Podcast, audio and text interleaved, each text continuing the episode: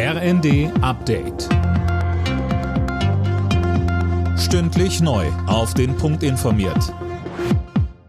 Ich bin Gisa Weber. Guten Abend. Die Hochwasserlage im Nordwesten Deutschlands bleibt angespannt. Neuer Dauerregen könnte die Wasserpegel erneut steigen lassen. Auch Bundesinnenministerin Faeser macht die Wetterprognose Sorgen. Sie war in der Nähe von Oldenburg und hat sich ein Bild von der Lage gemacht. Dabei dankte sie den vielen Einsatzkräften für ihre Arbeit. Außerdem versprach sie weitere Unterstützung. Unter anderem soll ein weiterer Hubschrauber in die Region entsendet werden.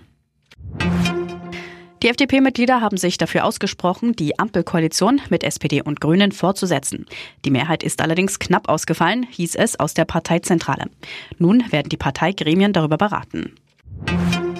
Es ist ein Rückschlag für Israels Ministerpräsident Netanyahu und seine rechtsreligiöse Regierung. Das oberste Gericht hat ein zentrales Element der umstrittenen Justizreform gekippt, und zwar mit einer hauchdünnen Mehrheit. Acht von 15 Richtern stimmten gegen eine Änderung, die hätte dem Gericht die Möglichkeit genommen, Entscheidungen der Regierung außer Kraft zu setzen. Gegen die Justizreform hatten vergangenes Jahr Zehntausende Menschen Woche für Woche demonstriert. Das Parlament hatte die Einschränkungen in der Justiz dennoch im Juli beschlossen. Neues Jahr, neue Regelungen. Mit dem Jahreswechsel greifen jetzt auch einige Gesetzesänderungen, die das Klima und die Umwelt schonen sollen. Das Heizungsgesetz tritt in Kraft, die CO2-Abgabe steigt und die Installation von Balkonkraftwerken soll einfacher werden. Andreas Wellinger behauptet bei der Vier-Schanzentournee seine Führung in der Gesamtwertung. In Garmisch-Partenkirchen landete er beim Neujahrsspringen auf Rang 3.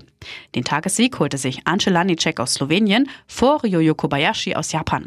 Zwei Springen gibt es noch, in Innsbruck und in Bischofshofen. Alle Nachrichten auf rnd.de